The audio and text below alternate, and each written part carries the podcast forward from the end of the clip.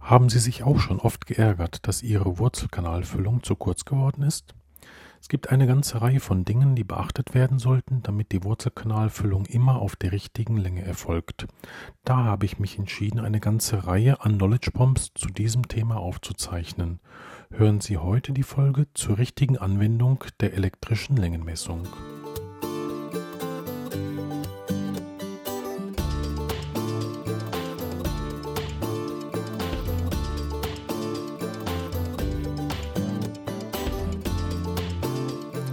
Herzlich willkommen bei Intradental, dem Podcast, der für Ihre Praxis Wissenschaft. Mein Name ist Thomas Lang und in der heutigen Knowledge Bomb beschäftigen wir uns mit der elektrischen Längenmessung. Im Rahmen meiner Fortbildung kommt bei den Teilnehmern oft die Frage auf, wie man es schafft, mit dem elektrischen Längenmessgerät routiniert zu messen. Hier gibt es durchaus viele Dinge, die beachtet werden sollten, Zunächst einmal sollte man sich darüber klar werden, wie ein elektrisches Längenmessgerät überhaupt funktioniert. Alle heute auf dem Markt befindlichen elektrischen Längenmessgeräte messen die sogenannte Impedanz, das ist der frequenzabhängige Widerstand, und das gleichzeitig mit mehreren Frequenzen. Hierbei wird ein Stromkreis geschlossen von dem Wangenclip, den der Patient eingelegt bekommt, und der Spitze der Pfeile die wir in den Wurzelkanal vorschieben. Diese Messung kann nur dann präzise erfolgen, wenn es keine Fehlströme gibt.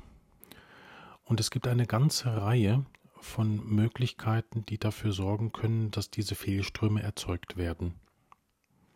In den meisten Fällen ist es die ungenügende Abdichtung, die ungenügende Isolation der einzelnen Wurzelkanäle voneinander oder metallische Restaurationen. Daher ist es wichtig, auf all diese Faktoren besonders Acht zu geben.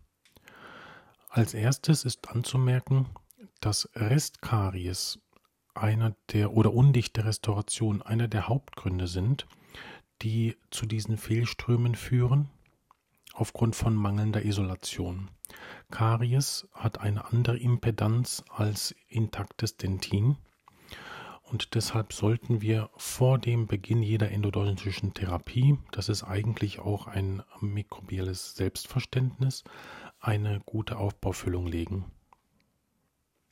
Das heißt, eventuell undichte Aufbaufüllungen auszutauschen, undichte Kronen abzunehmen und gegen provisorische Kronen zu tauschen.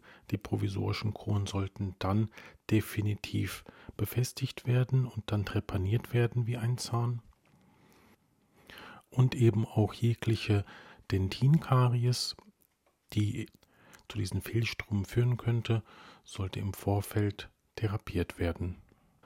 Das Anlegen von Kofferdamm ist ein weiteres wichtiges Hilfsmittel, damit wir dort keine weiteren Fehlströme produzieren. Denn oft reicht ein dünner Flüssigkeitsfilm, der sich von der Kavität irgendwo zu Gingiva hinbildet oder zur Wange, dass die elektrische Längenmessung nicht mehr funktioniert. Etwas komplizierter ist es dort, wenn wir metallische Restaurationen haben in Form von Amalgamfüllungen, ähm, metallkeramisch verblendeten Kronen oder eben Vollgusskronen. Hier kommt es vor allem darauf an, dass kein Flüssigkeitsfilm von den Wurzelkanaleingängen in Kontakt mit den ähm, metallischen Restaurationen kommt und eben auf ihr Geschick, dass sie im Rahmen der Längenmessung das Instrument so in der Kavität platziert halten, dass sich ähm, das Instrument in keinem elektrischen Kontakt zu dieser Restauration befindet. Das ist, vor allem wenn man jetzt ähm, einwurzelige oder zweiwurzelige Zähne hat mit typischerweise kleinen Trepanationsöffnungen, manchmal gar nicht so einfach. Bei Molaren gelingt es oft leichter, weil man dann das Instrument zentral zu der Trepanationsöffnung kippen kann. Aber eben bei schmalen Trepanationsöffnungen ist das eine Herausforderung. Hier kann man sich etwas behelfen, indem Sie dort ähm, einen kleinen Plastikschlauch über das Instrument stülpen. Das ist eine Methode. Ähm, es gibt Anwender, die davon berichten, dass man Teflonbänder äh, um den Draht des Instrumentes herum wickelt, um sich dort eine weitere Isolationsmöglichkeit zu ergeben.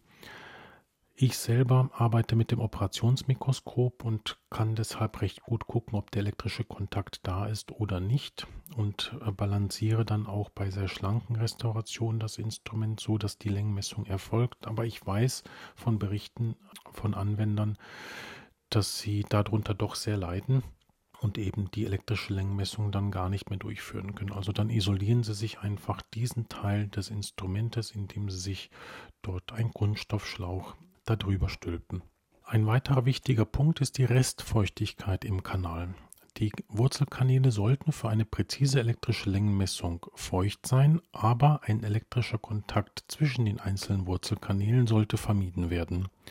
Das zu handhaben ist mitunter schwieriger, als man meint, denn im Rahmen der Messung kommt es ja zum Vorschieben des Instruments zum Terminus.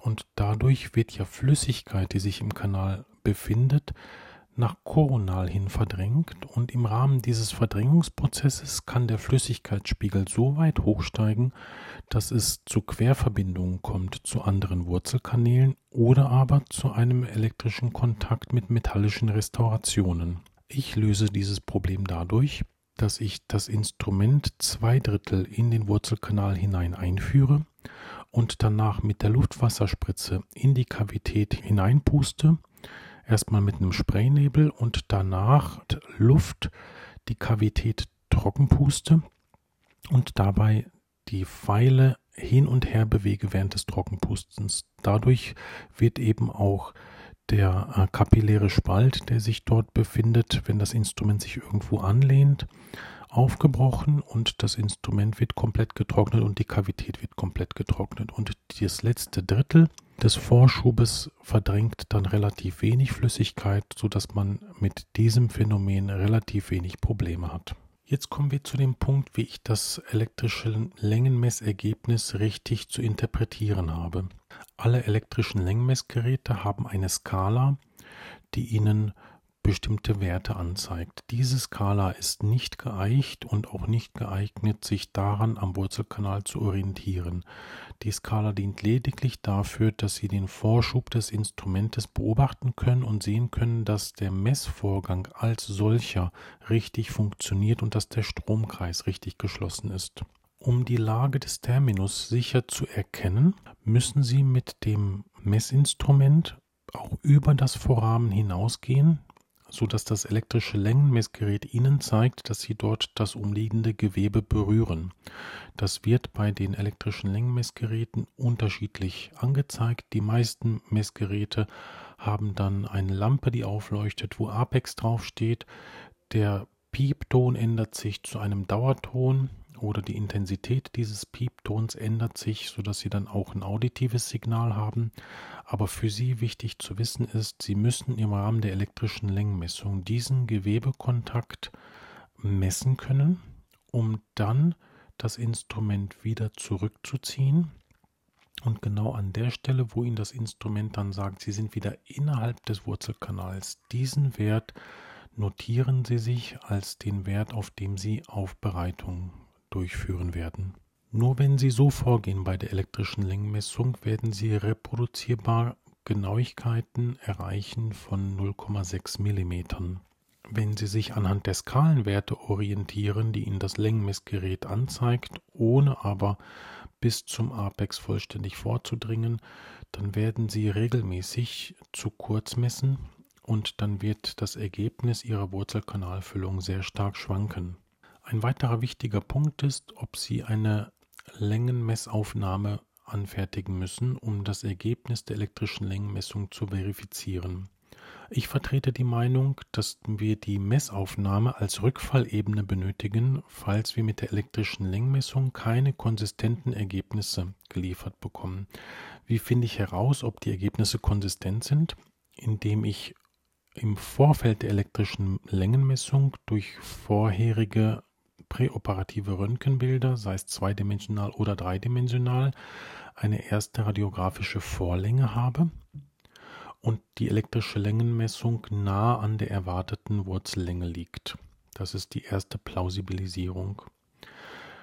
Im Anschluss ist es so, dass Sie im Rahmen einer Behandlungssitzung ja mehrfach die elektrische Längenmessung durchführen. Das müssen wir ja auch tun, weil sich im Rahmen der Prozeduren einer Wurzelkanalbehandlung die elektrische Längenmessung verändert. Die Veränderungen in der elektrischen Messlänge können durch drei Dinge verursacht werden. Das eine ist, dass im Rahmen der Aufbereitung wir ja Krümmungen begradigen. Im koronalen Bereich tun wir das ja oft im Rahmen der Präparation eines geradlinigen Zugangs ja sowieso intentionell. Die Präparation des geradlinigen Zugangs erfolgt aber meistens nach der ersten elektrischen Längenmessung. Das heißt, dass dann die zweite elektrische Längenmessung erwartungsgemäß gleich oder kürzer ist als die erste Messung. Der nächste Grund, weswegen es im Rahmen der Aufbereitung des Wurzelkanals zu einer Verkürzung der elektrischen Messlänge kommt, ist der, dass die Größe des Foramens die Impedanz, die dort auftritt, also den frequenzabhängigen Widerstand, ändert. Ein kleines Foramen hat eine höhere Impedanz als ein großes Foramen. Dies führt dazu, dass wenn wir die ISO-Größe des Foramens vergrößern, das elektrische Längenmessgerät Ihnen den Apex-Punkt immer weiter innerhalb des Wurzelkanals anzeigt. Und diese Veränderung, die kann einen halben bis zu einem Millimeter ausmachen und ist deshalb klinisch für Sie relevant. Der dritte Punkt, weswegen es zu einer Verkürzung der Messlänge kommt, ist die Zwischensitzung. Im Rahmen der Zwischensitzung ist es so, dass wir den Zahn ja nach der ersten Sitzung, wo aufbereitet worden ist, ja ein bisschen eingeschliffen haben. Das heißt, dass sich unsere Referenzpunkte auch verändert haben. Ebenso kommt es dann bei der Wiedereröffnung dazu, dass sich die Trepanationsöffnung leicht verändert hat und damit ebenfalls die Referenzpunkte an einer anderen Stelle zu liegen kommen können. Deshalb ist zu erwarten, dass im Rahmen der zweiten Sitzung die elektrische Längenmessung deutlich kürzer ausfallen wird als im Rahmen der ersten Sitzung. Und ich selber benutze diesen Umstand auch dafür, dass ich eine Plausibilisierung habe. Das heißt, ich möchte im Rahmen meiner Längenmessungen, die mehrfach erfolgen, möchte ich stetig ein Gleichbleiben oder ein Verkürzen der gemessenen elektrischen Längenmessung beobachten. Und wenn dies im Rahmen von 0,5 bis 1,5 mm liegt, dann ist das für mich eine Plausibilisierung, dass ich der elektrischen Längenmessung vertrauen kann und dass ich keine zusätzliche röntgenologische Aufnahme brauche in Form einer Nadelmessaufnahme oder einer Masterpoint-Aufnahme. Der letzte wichtige Punkt ist die Art und Weise, wie sie ablesen am Zahn. Ich bin ein großer Freund davon, die Kerben, die die meisten Hersteller auf ihren Instrumenten haben, dafür zu nutzen, um die Länge abzulesen und zwar nicht zur Höckerspitze, sondern zum Kavitätenrand. Auf diese Art und Weise kann man auf ein Zehntel Millimeter genau, wenn man ein bisschen Übung mitbringt, ablesen. Und das Ablesen auf einen Zehntelmillimeter Genauigkeit ist eine wichtige Voraussetzung, dass Sie dann im Rahmen Ihrer weiteren Prozeduren reproduzierbare Genauigkeiten von einem Viertel bis einem halben Millimeter erreichen können.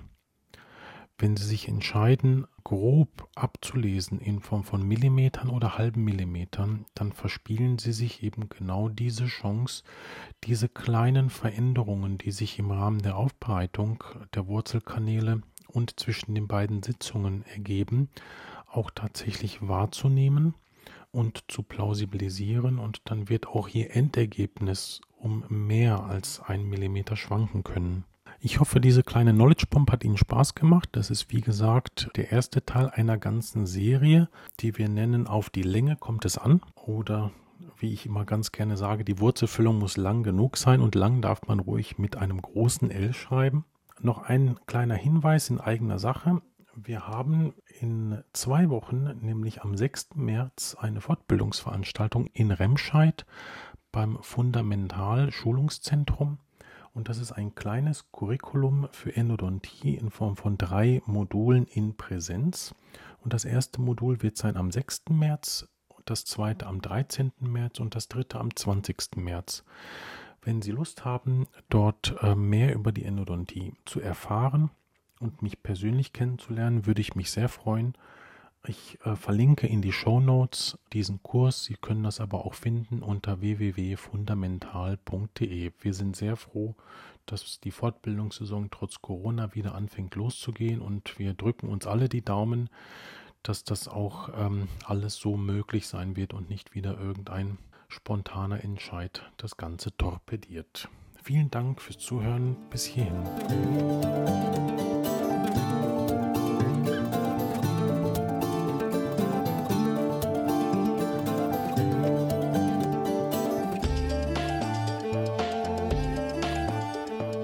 Das war eine weitere Folge von Intradental.